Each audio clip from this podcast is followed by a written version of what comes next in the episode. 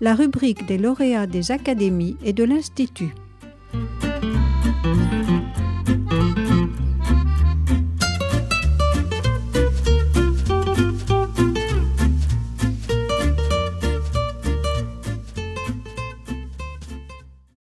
Bonjour, je suis Violette Pouillard, je suis historienne chargée de recherche au CNRS et je suis ici pour présenter mon ouvrage qui a été couronné par le prix Jacques Lacroix de l'Académie française. Ce livre est une histoire des zoos par les animaux comme l'indique son titre, en même temps qu'une histoire de la gestion de la faune observée à travers le miroir grossissant que sont les zoos. Il court de la naissance du zoo moderne avec la fondation de la ménagerie du Jardin des Plantes de Paris en 1793, dans le contexte révolutionnaire français, jusqu'à nos jours. Il se penche sur trois institutions anciennes, la ménagerie donc, mais aussi les jardins zoologiques de Londres et d'Anvers, deux autres institutions au rôle exemplaire, pluriséculaire et toujours en existence aujourd'hui, permettant une étude sur le temps long. L'objectif central de ce livre consistait, en reconstituant l'histoire de ces institutions, à porter attention aux animaux de zoo et à les inclure dans le récit historique pour ce qu'ils sont, c'est-à-dire au moins pour les mammifères, les oiseaux, les reptiles, les amphibiens, des individus éprouvant plaisir et douleur. En cela, ce livre s'inscrit dans le champ de l'histoire animale qui a été marqué ces dernières décennies et années par un tournant animal, c'est-à-dire par un développement d'attention pour les animaux eux-mêmes, leur vécu et leurs expériences.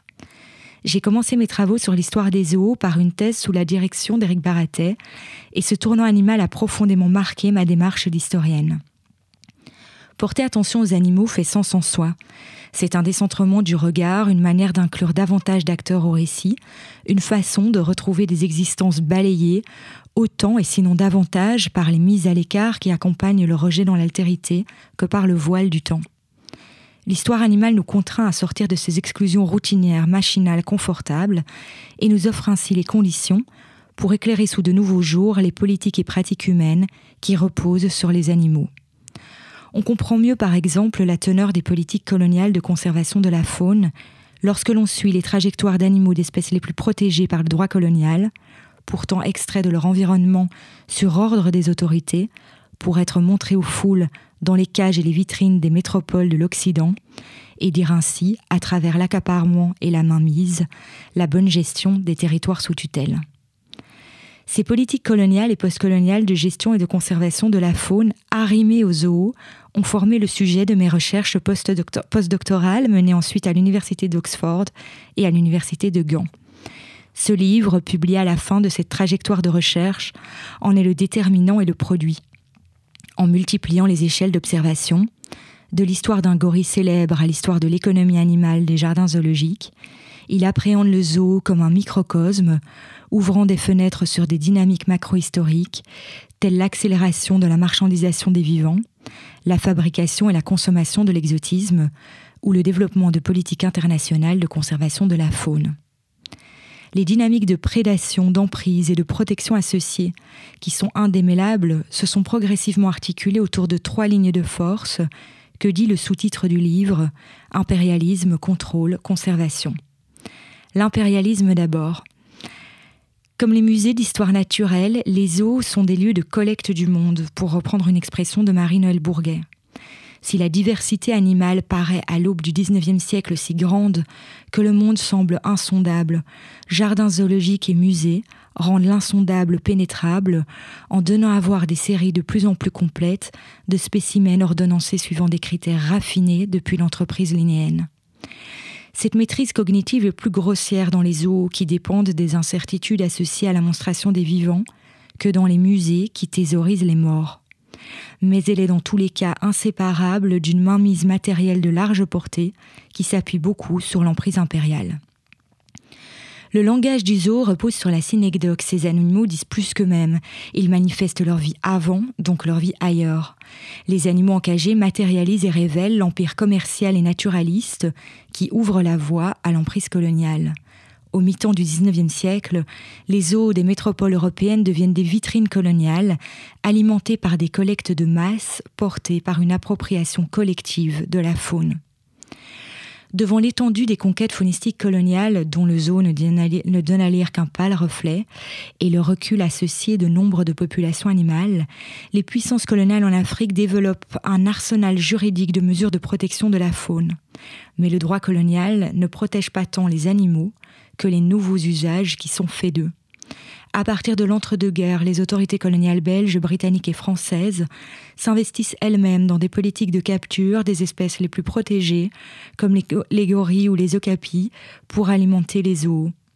Il s'agit désormais, à travers les animaux exposés, de signifier non plus seulement la conquête, mais aussi les ambitions de domestication-civilisation, de mise en valeur et de développement qu'égrène la rhétorique coloniale et qui justifie bien des expérimentations animales, environnementales et sociales. Car malgré les ambitions de maîtrise, la capture des vivants est une entreprise incertaine, mortifère et socialement disruptive les forces coloniales, souvent fébriles, toujours numériquement inférieures, ne fonctionnent jamais seules.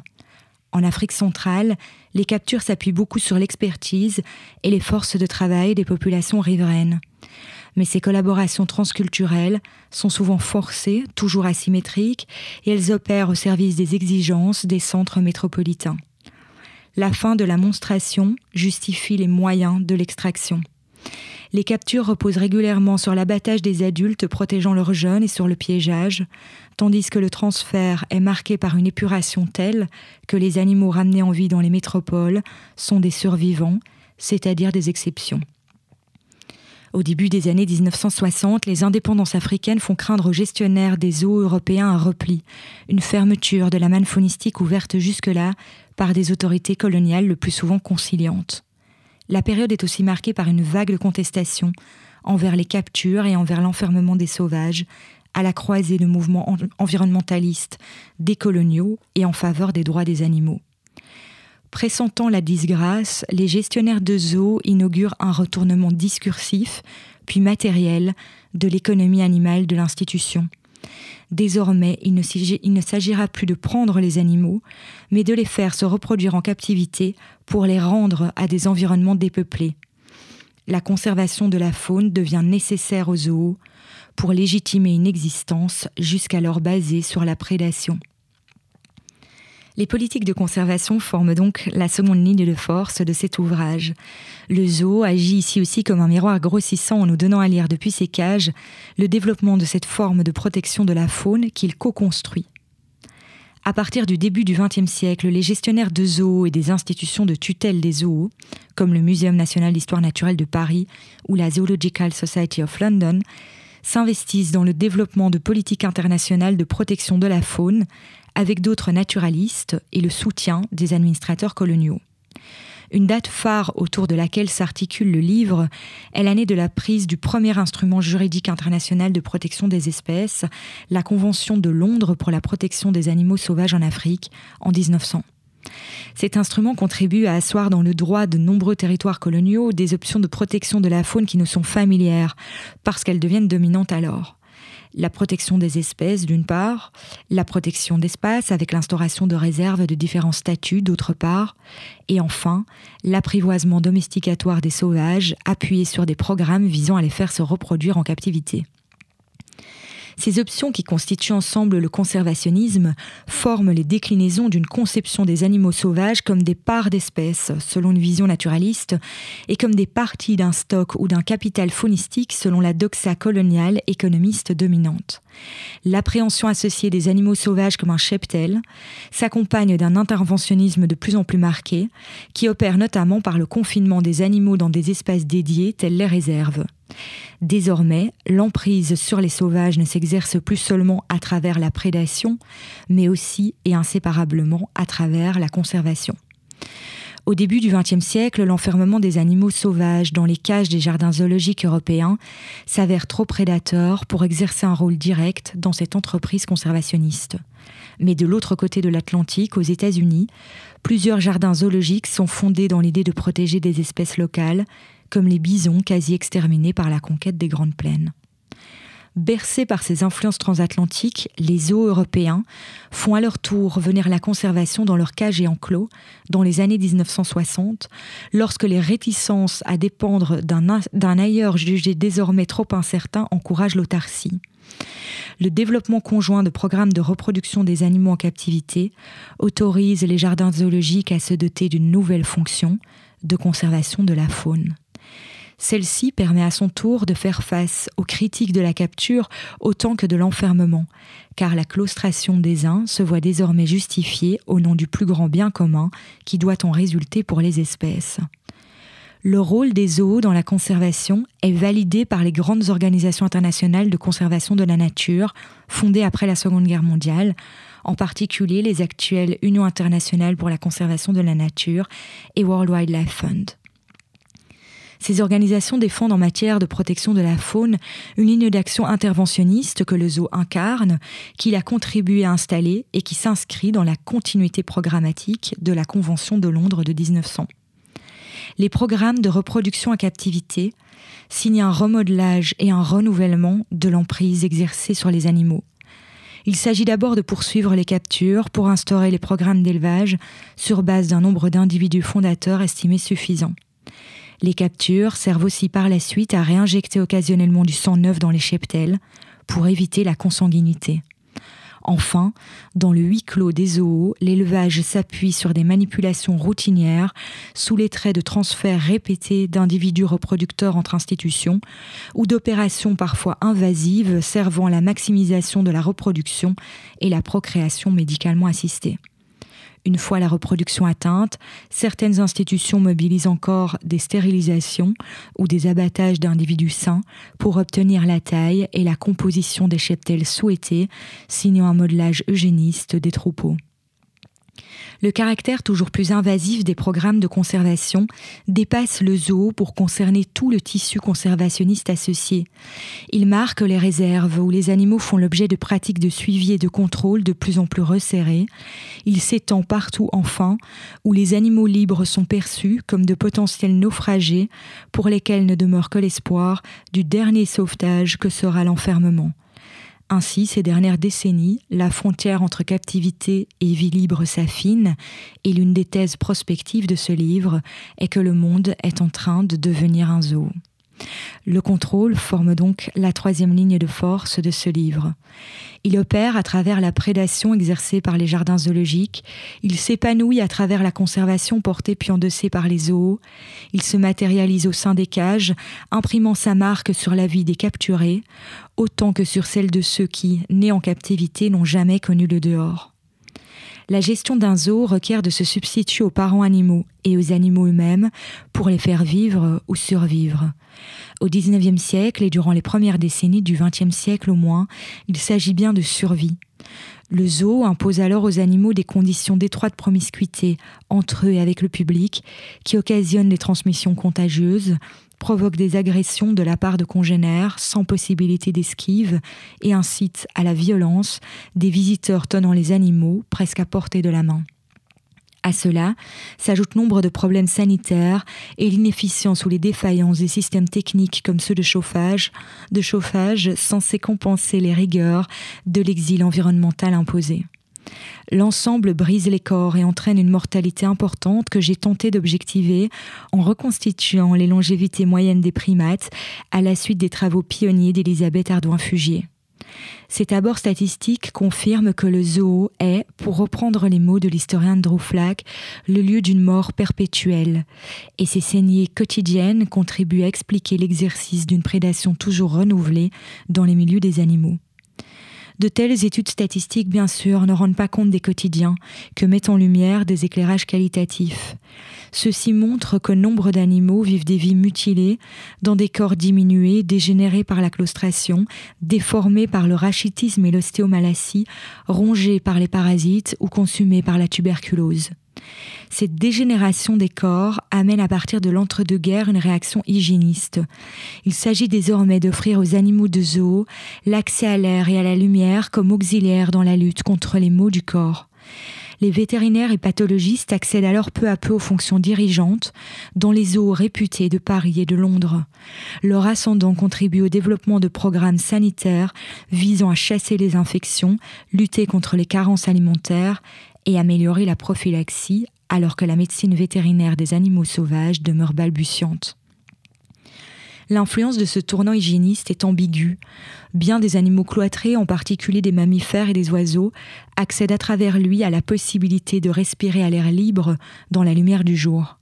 Les longévités moyennes des animaux de zoo commencent lentement à dessiner une courbe ascendante qui ne fléchira plus mais le zoo, purifié par le béton, le carrelage, puis les matériaux plastiques, revêt dans le même temps un visage clinique.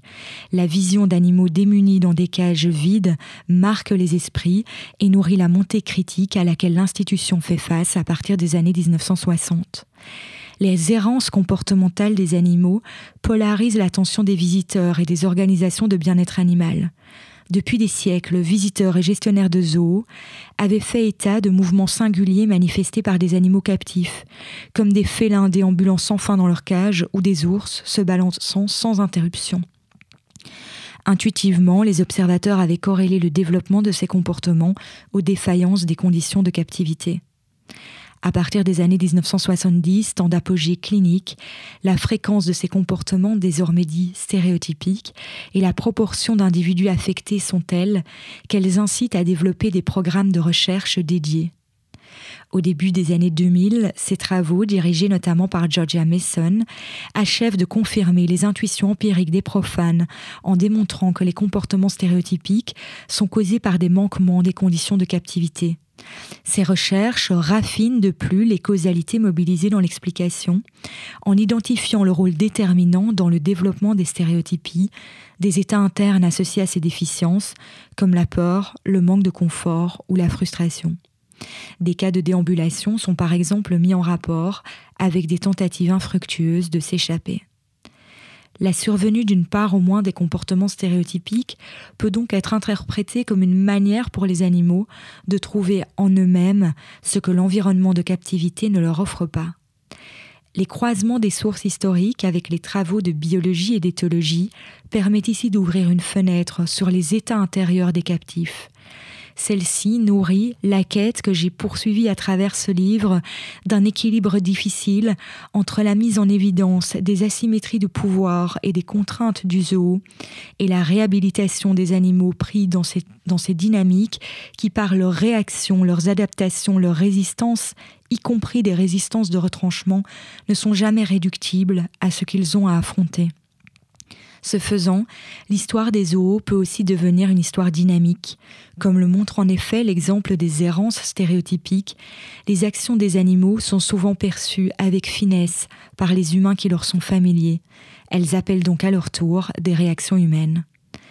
Les premiers théoriciens de la ménagerie du Jardin des Plantes en 1793 avaient figuré l'institution comme un lieu d'entente universelle entre humains et animaux, mais sous la main ferme des premiers par l'entremise des gardes. Tout au long de l'histoire des zoos, les comportements animaux qui rompent l'entente, comme les fuites ou les attaques des gardes, sont la plupart du temps étouffés, comme l'indique le renforcement constant des structures de l'enfermement. Les comportements stéréotypiques s'avèrent toutefois difficiles à étouffer, sous l'effet de leur nature inaccessible, de leur récurrence, de leur aspect marquant et de leur potentiel subversif, alors que la justesse interprétative des profanes attire l'attention sur les carences de la captivité l'inconfort dans lequel les critiques placent les eaux historiques de Paris, de Londres et d'Anvers incite leurs gestionnaires à développer à partir des années 1970 des programmes visant non pas seulement à contenir les comportements stéréotypiques, mais à prévenir leur survenue. Ces programmes, dits d'enrichissement, entendent, comme le dit bien leur nom, enrichir ce que la captivité a appauvri, en offrant aux animaux des dispositifs occupationnels variés d'ordre environnemental, social, olfactif ou sonore. Le repeuplement du monde devient une pierre angulaire de la gestion et la marque du degré d'attention inédit porté aux animaux en tant qu'individus. L'autonomie toutefois ne peut aux zoos se concéder qu'au sein de l'emprise. Les comportements stéréotypiques nous le rappellent, qui diminuent en intensité et en fréquence à mesure du déploiement de l'enrichissement, mais demeurent endémiques en captivité pour nombre d'espèces jusqu'à ce jour. Regarder tout ceci par les animaux, c'est-à-dire avec eux, à leur côté, et sans se détourner des humains, dans une histoire à part égale, animale et humaine, est souvent déstabilisant.